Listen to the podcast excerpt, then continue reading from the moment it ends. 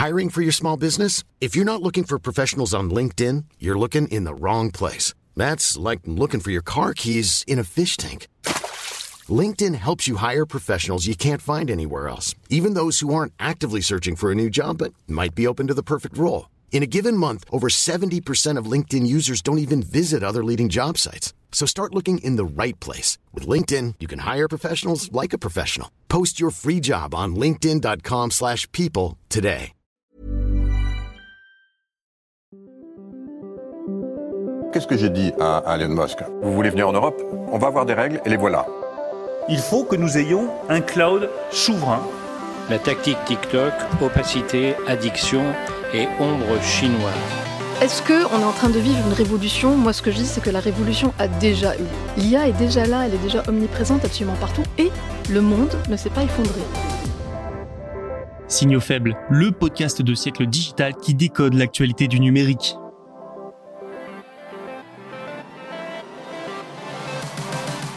Bonjour à toutes et à tous, nous sommes le mardi 5 septembre 2023 et vous écoutez bien Signaux faibles. Dans l'épisode d'aujourd'hui, quatre actualités seront décodées, actualités que voici. Apple et Microsoft veulent retirer Bing et iMessage de la liste des gatekeepers du Digital Markets Act, un bras de fer avec l'Union européenne en vue. Et si les doubleurs de jeux vidéo faisaient la grève?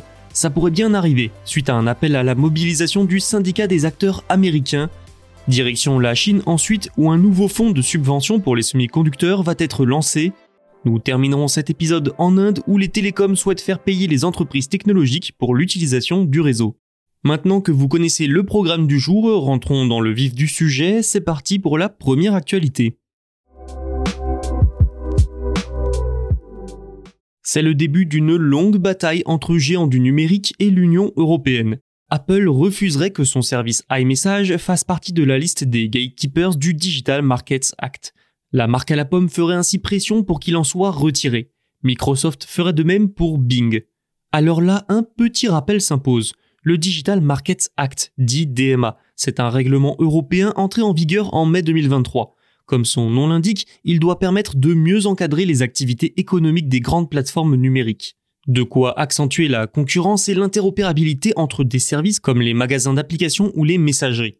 Et donc le premier défi avec le DMA, c'était déjà de déterminer quelles sont les plateformes concernées par les nouvelles règles. Une liste a été établie regroupant ces grandes plateformes que l'on appelle alors gatekeepers ou contrôleurs d'accès en bon français. Les principaux critères pour faire partie de la liste sont les suivants réaliser au moins 7,5 milliards d'euros de chiffre d'affaires dans l'Union européenne et contrôler un service numérique essentiel comme un moteur de recherche par exemple, utilisé par au moins 45 millions d'Européens. Dans cette liste, nous trouvons ainsi des géants comme Amazon, Zalando, Apple, Microsoft, Meta et j'en passe. Se mettre en conformité demande de grands changements techniques, éthiques et politiques pour ces entreprises. Parfois, ça peut être coûteux. Sans surprise, plusieurs d'entre elles s'estiment lésées et souhaitent quitter cette liste. Selon le Financial Times, Apple et Microsoft estiment que iMessage et Bing ne sont pas assez importants pour être inclus dans le DMA. Microsoft estime plus précisément que Bing a une part de marché trop faible pour être concerné. Selon le géant américain, sa part de marché pourrait même diminuer à cause du DMA. Du côté d'Apple, la société devrait ouvrir iOS à d'autres magasins d'applications et permettra à iMessage d'interagir avec d'autres messageries. Mais, selon la marque, iMessage n'atteint pas le seuil de 45 millions d'utilisateurs mensuels actifs. Apple qui se garde d'ailleurs bien de dévoiler le nombre d'utilisateurs réels. Demain, le 6 septembre, la Commission européenne doit publier la liste des contrôleurs d'accès. L'intérêt de cette nouvelle liste, c'est de connaître précisément quel service de chaque entreprise est concerné. Mais au fond, ces deux affaires sont surtout l'illustration de ce qui attend l'Union européenne dès demain. Plusieurs géants vont contester la présence de leurs services dans cette liste, des bras de fer juridiques vont s'engager et certains cas feront sans doute jurisprudence. Il faudra donc suivre avec attention la façon dont l'Union européenne répondra à ces géants d'ici à mars 2024, mais des ajustements pourraient bien être faits. Le syndicat des acteurs américains appelle les doubleurs de jeux vidéo à entrer en grève, grève qui agite déjà le monde cinématographique depuis quelques mois aux États-Unis. C'est l'actrice Fran Drescher, présidente du syndicat professionnel américain SAG-AFTRA, qui a appelé le 1er septembre les doubleurs de jeux vidéo à faire grève. Les professionnels de la motion capture sont également invités à rejoindre la mobilisation. Fran Drescher a notamment affirmé, je la cite, Une fois de plus, l'intelligence artificielle mène aux membres en danger en réduisant leurs possibilités de travailler. Et oui, vous n'êtes pas sans savoir qu'il y a depuis plusieurs mois une grève des acteurs et des scénaristes à Hollywood paralysant une partie de l'industrie. Ils réclament des hausses de salaire et critiquent l'importance que prend et prendra encore l'intelligence artificielle. Il faut dire qu'avec certaines IA, comme celles dites génératives, écrire des scénarios, des histoires, des dialogues devient de plus en plus simple et de moins en moins cher. Si la question de la qualité se pose, évidemment, cette technologie risque surtout de laisser sur le carreau de nombreux scénaristes. Aujourd'hui, le syndicat américain veut lancer un mouvement similaire dans les grands studios de jeux vidéo pour peser dans les négociations sur l'Interactive Media Agreement. Alors qu'est-ce que c'est exactement cet Interactive Media Agreement? Eh bien c'est un contrat, un accord entre le syndicat et les entreprises du monde vidéoludique. Ce contrat devait initialement être renouvelé, mais les revendications des doubleurs n'auraient pas toutes été acceptées. Certaines revendications d'ailleurs sont similaires à celles du monde du cinéma. Les doubleurs dénoncent eux aussi l'usage de l'IA, une utilisation qui serait, selon eux, je cite, non réglementée, menaçant les voix et les identités qui constituent la base des carrières d'acteurs professionnels. L'intelligence artificielle offre en effet d'immenses possibilités pour les interactions et les dialogues dans les jeux vidéo. Alors précision qui a son importance, hein, des négociations sont en cours. Mais ce que le syndicat craint, c'est que les entreprises ne fassent traîner les choses pour tirer les négociations et les acquis vers le bas. L'appel à la grève a donc pour but de faire pression sur les patrons pour les forcer à trouver un accord rapidement. Pour qu'un mouvement soit réellement lancé, 75% des personnes concernées doivent se prononcer pour la mobilisation. Sans cela, pas de grève officielle. Et ils ont jusqu'au 25 septembre pour voter. La Chine investit encore et toujours pour développer son industrie de semi-conducteurs. L'Empire du Milieu voudrait lancer un nouveau fonds de 40 milliards de dollars, rien que ça. Il doit soutenir les investissements dans la fabrication de puces et la recherche selon Reuters. Doté plus précisément d'environ 41,1 milliards de dollars, ce fonds serait le plus grand des trois fonds lancés par le Fonds d'investissement pour l'industrie des circuits intégrés de Chine, plus connu sous le nom de Big Fund. Les précédents fonds datent respectivement de 2014 et 2019 qui, selon les rapports gouvernementaux, ont permis de lever 19 milliards de dollars puis 27 milliards. Le Big Fund, c'est l'un des principaux moyens pour Pékin d'arriver à ses fins en matière de puces. Rappelons que la Chine veut ni plus ni moins que construire une industrie de semi-conducteurs autonome, de quoi lui permettre de réduire sa dépendance aux États-Unis et à ses alliés, mais c'est plus dur que prévu, à cause notamment des sanctions américaines sur les exportations de puces et de haute technologie.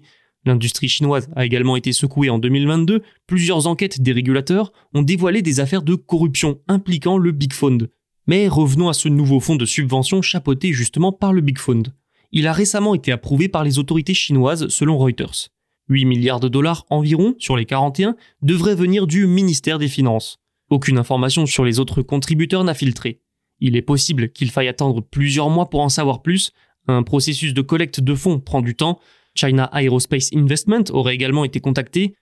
Tout ça démontre en tout cas que les ambitions de la Chine sont toujours intactes. Nul doute que ces 41 milliards ne vont faire qu'accélérer les choses. Vous le savez probablement, mais les opérateurs européens souhaitent que les grandes entreprises technologiques participent au financement des infrastructures réseau.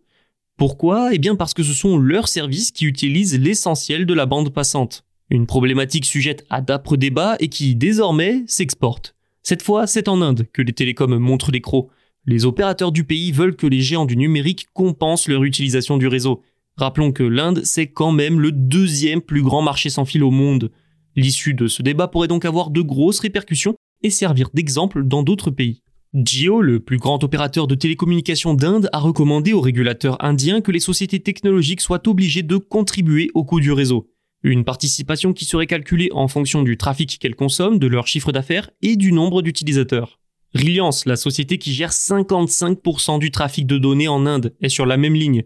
Leur position rejoint donc celle d'un paquet d'autres opérateurs dans le monde, comme Orange en France par exemple, et figurez-vous que cette position des opérateurs, eh bien, elle peut sembler un peu étonnante.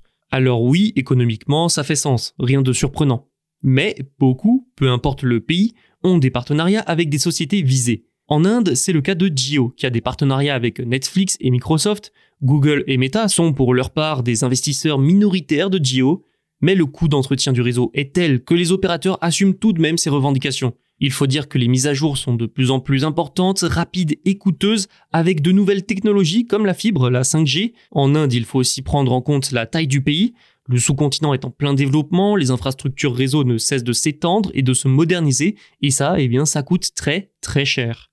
Notons aussi que les sociétés visées sont contre l'idée d'une participation. Elles affirment même que ça entraînerait une hausse des coûts, coûts qui seraient répercutés, une fois n'est pas coutume, sur les consommateurs et leurs abonnements. C'est la fin de cet épisode, merci de l'avoir écouté. N'oubliez pas de vous abonner et de nous laisser une note et un commentaire. Tous les podcasts de Siècle Digital sont disponibles sur siècledigital.fr et les plateformes de streaming. À demain.